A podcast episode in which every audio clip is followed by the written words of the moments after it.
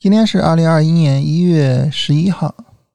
嗯，首先呢，我们看大盘啊，大盘今天呢是在一个明显的三十分钟背离之后啊，形成了一个破位式的下跌。那么在这个下跌的过程中啊，你说它有跷跷板作用吗？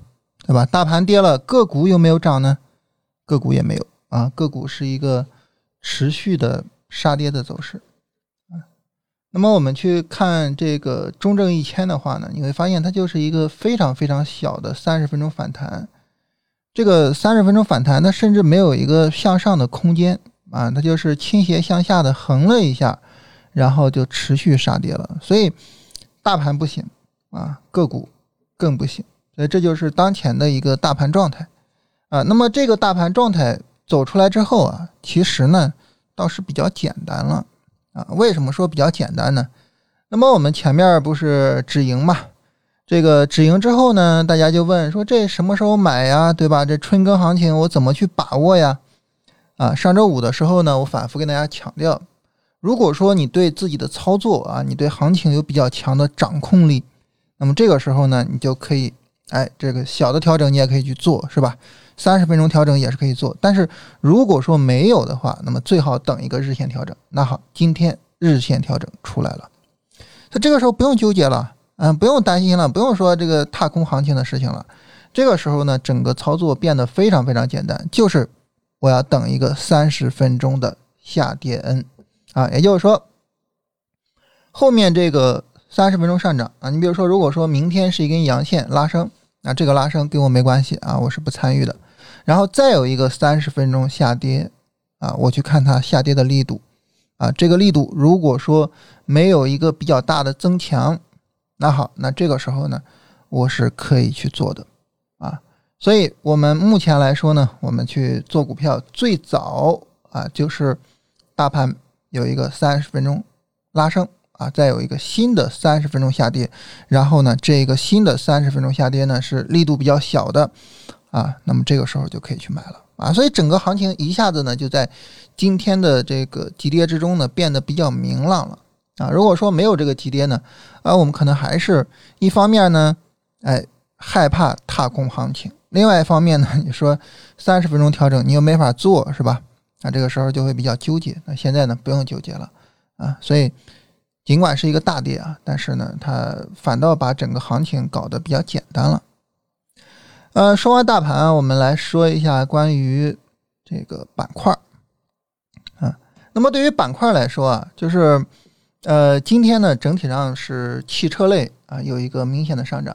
那么其他的板块呢，整体的这个涨幅并不是很明显啊。汽车类的上涨实际上呃还是延续了这个之前的行情啊，所以市场整体上还是一个强者恒强的状态。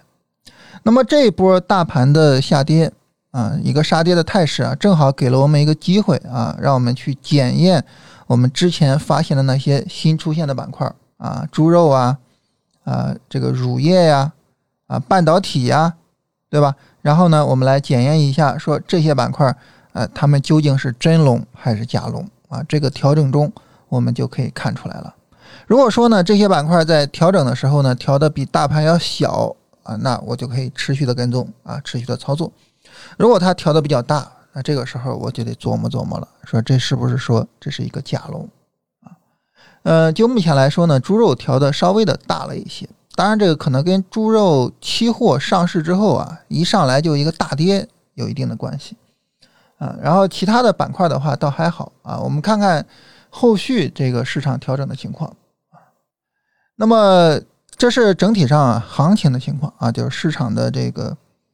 大盘情况以及呢板块的情况，那么最后呢，我跟大家聊一个概念，聊一个理念啊，就是我们很多时候呢在做交易的时候，我们担心的事情过多，而且呢我们担心的事情啊，它是相互矛盾的啊，在一定程度上呢，那么这这个现象啊，就是导致我们很难去做好操作。那这个是什么意思呢？你比如说啊。一方面呢，我担心踏空行情；另外一方面呢，我又担心做不好啊，进场了之后呢，市场下跌我止损。这个时候你又发现你没法玩了，是吧？你不进场呢，你就会比较忧虑，哎呀，踏空怎么办啊？错失行情怎么办？你进场了呢，你也会比较忧虑，哎呀，这个止损了怎么办呀？是吧？你就发现你怎么都忧虑，怎么都比较烦，那你这操作你还咋做呀？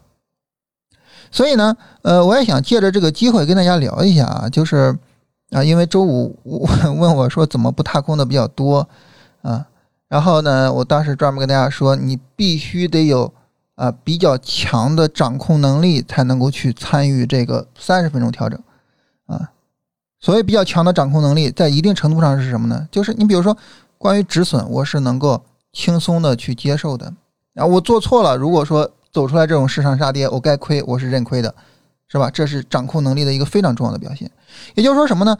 如果说我是为了避免踏空的，那好，一定程度的亏损，一定程度的啊，比如说我之前赚的利润吐回去一些，这个我应该是能够接受的。只有这样才行，否则的话，你没办法做了，是吧？你没办法做了啊，你两边都焦虑，你怎么都睡不着啊，持有股票也睡不着，拿着钱也睡不着。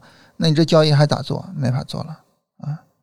所以呢，就是想跟大家聊一下，就是交易这个事情，它本身是一个我们做选择的事情，而你只要做选择，就意味着你必然要去放弃某一些东西，你不可能说两头都得到啊，这不叫选择，对吧？这叫我全都要啊！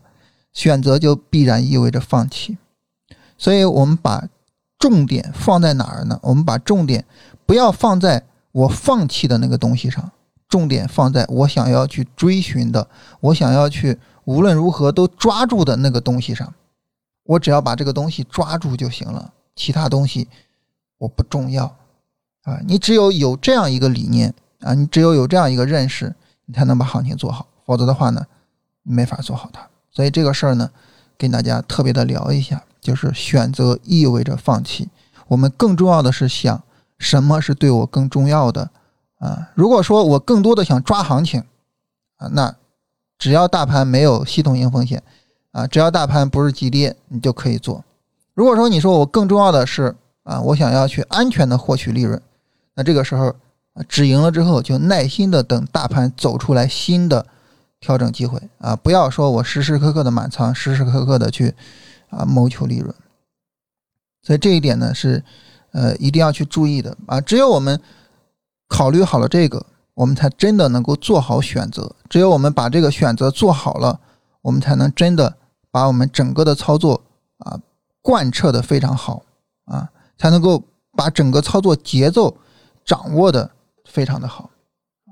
所以，如果说呢，你比如说像我们最近这段时间啊，呃，那么十二月初的下跌之后啊，我清仓六成仓去参与一个反弹。参与了反弹之后呢，那么我止盈出来，啊，十二月二十二号之后的下跌啊，我正常仓位满仓进去，然后前段时间我们提醒大家止盈，然后止盈出来，现在呢在等新的调整，新的调整走出来，新的调整能够进场，我再进去。当你整个的节奏把握的比较好的时候，这个时候你发现其实整个交易是比较舒服的，啊，尽管中间可能还是会有一些，比如说。